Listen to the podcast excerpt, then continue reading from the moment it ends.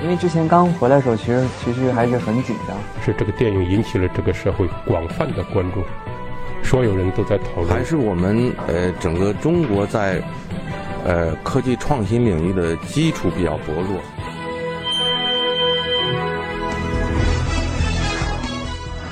影响有影响力的人，中国新闻周刊。欢迎收听《中国新闻周刊》。本期我们要分享的文章：刺杀骑士团长与村上春树的多重面孔。相比于《E.Q. 八四》等大部头作品，村上春树的这部新作呈现出更加轻盈的特征，少了真正的矛盾冲突，而更多的是自我与世界的抗辩。而在整体的结构上，它虽然有着成长小说的模式，在细节方面也有着奇异或现实的叙事元素，但整体更加舒缓。在经历了漫长的写作长跑之后，村上春树试图给出自己的答案。文章主笔刘远航。时隔四年，村上春树又推出了长篇新作。与此前一样，这本名为《刺杀骑士团长》的长篇小说一出版，便引发了日本读者的抢购热潮。它被认为是村上春树的回归之作，涵盖了以往作品的多种写作元素和主题。小说分为上下两卷。由显形理念篇和流变隐喻篇组成。故事的主人公我是一位三十六岁的肖像画家，遭遇婚姻变故，住到了一个朋友的家里，并无意中发现了朋友父亲留下的一幅名为《刺杀骑士团长》的神秘画作，由此展开了一系列探寻和奇遇。在理念与现实、当下和历史的框架中，读者既可以感受到熟悉的姿态与腔调，也能体会到超脱于现实的思辨与自省。村上春树很早便展露出对历史的关注，后来甚至一度成为他寻求转型的途径。在这本书里，则成为了故事的远景，甚至还在其中涉及了南京大屠杀这样的历史事件。同样有争议的还有中文译本。二零一七年十二月，由赖明珠翻译的《刺杀骑士团长》在台湾出版。五个月之后，《刺杀骑士团长》在大陆正式面世。这次的译者是最为大众所熟知的林少华。也是他在时隔十年之后第一次有机会再度翻译村上春树的长篇新作。十年来，除了少数村上春树的旧作，林少华将主要的精力放在了教学研究和创作上。但村上春树仍然是他绕不过去的话题。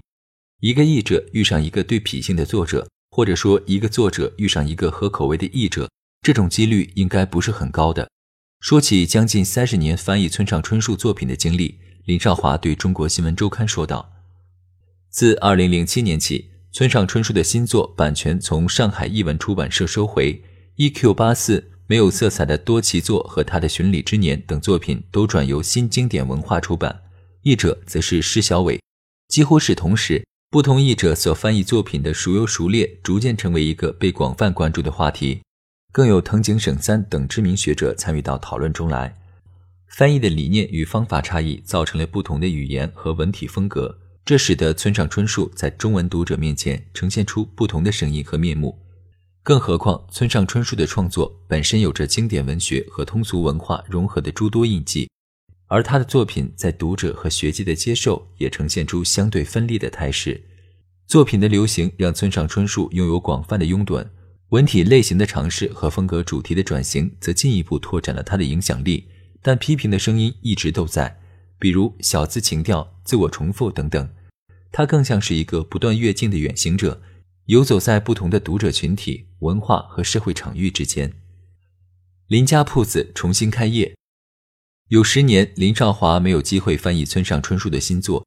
提及那十年，林少华打了一个有趣的比方，就好像正闷头吃得津津有味的一碗味千拉面，忽然被人端走，致使我目瞪口呆。面对着空荡荡的桌面，手中的筷子不知道就那么举着好还是放下好，嘴巴不知道是张着好还是鼓起来闭上好。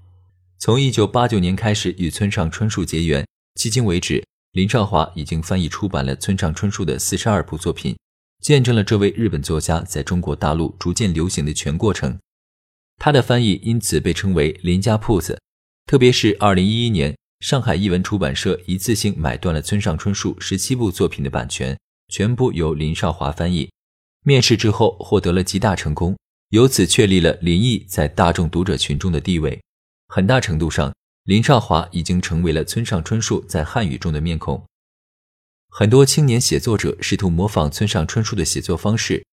但上海译文出版社村上作品的编辑沈维帆曾评价说：“他们说是模仿的村上春树，其实不如说是模仿的林少华。林少华熟悉村上春树的表达习惯和叙述语调，自称极少遇到陌生的词汇。这次翻译《刺杀骑士团长》同样如此。接到任务之后，他专门从青岛跑到了位于吉林的农村老家，闭门不出。”只用了八十五天，便完成上下两册、共计五十万字的翻译。翻译的过程充满艰辛，但林少华沉浸其中，平均每天翻译七千五百字。他不用电脑，先是写在稿纸上，由家人输入到文档里，然后打印出来进行修改。手写比较费力气，每隔一个小时，他便停下笔，到外面转一转，拔一拔荒草散心，然后回来继续翻译。不同于台湾的赖明珠和后来的施小伟。林少华在翻译村上春树的过程中，并不讲求完全的直译和还原，而是在词汇和句法准确的基础上，强化了叙述的语调与文体的韵味。他援引余光中的话，将译者与作者的关系形容为婚姻，是一种两相妥协的艺术。如果没有这种心灵层面和审美层面的对接，纯属语言转换作业，就很难享受这个过程。翻译出来的东西也很难达到画境。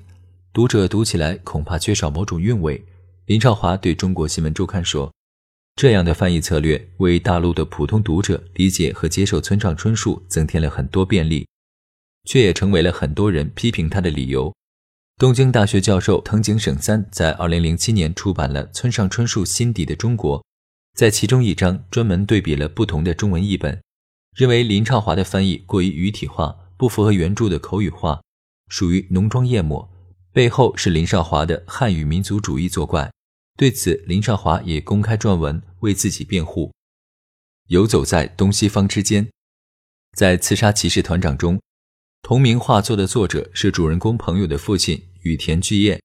原本有志于现代主义绘画，却在留学归来之后经历了创作的转向，回归本国传统，很快形成了自己的日本画风格。同样身处东方与西方的传统之间。村上春树的写作和生活方式有着非常明显的西化色彩。长期从事英语文学翻译的他，最熟悉的是菲兹吉拉德、雷蒙·钱德勒和雷蒙德·卡福等美国作家。平时则喜欢爵士乐，借由翻译村上春树，塑造了自己的独特文体。繁华社会与落寞心态，简洁与苦涩，黑色幽默与离奇想象，都在村上春树的虚构作品中不时显现。共同构成了他在日本文学中的符号。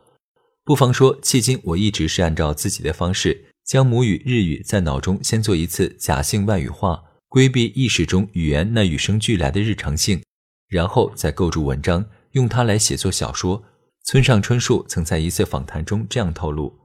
度过了自杀骑士团长主人公的年纪，身处创作黄金期的村上春树决心离开久居的日本，生活中心一度转移到了国外。那是上世纪八十年代后半叶，他当时三十七岁。此前，他的读者群迅速扩张，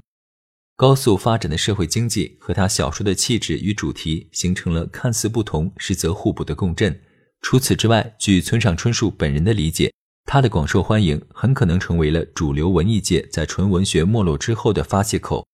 想起来，在日本国内遭到抨击，倒成了挺进海外的契机。也许被人诋毁，反倒是一种幸运。村上春树在自传体作品《我的职业是小说家》中写道：“离开日本，给了村上春树观察日本的机会，从原有的范式和圈子之中跳脱出来。无论是语言层面的转换与创新，还是写作主题的拓展和改变，都是村上春树面对传统所做出的姿态。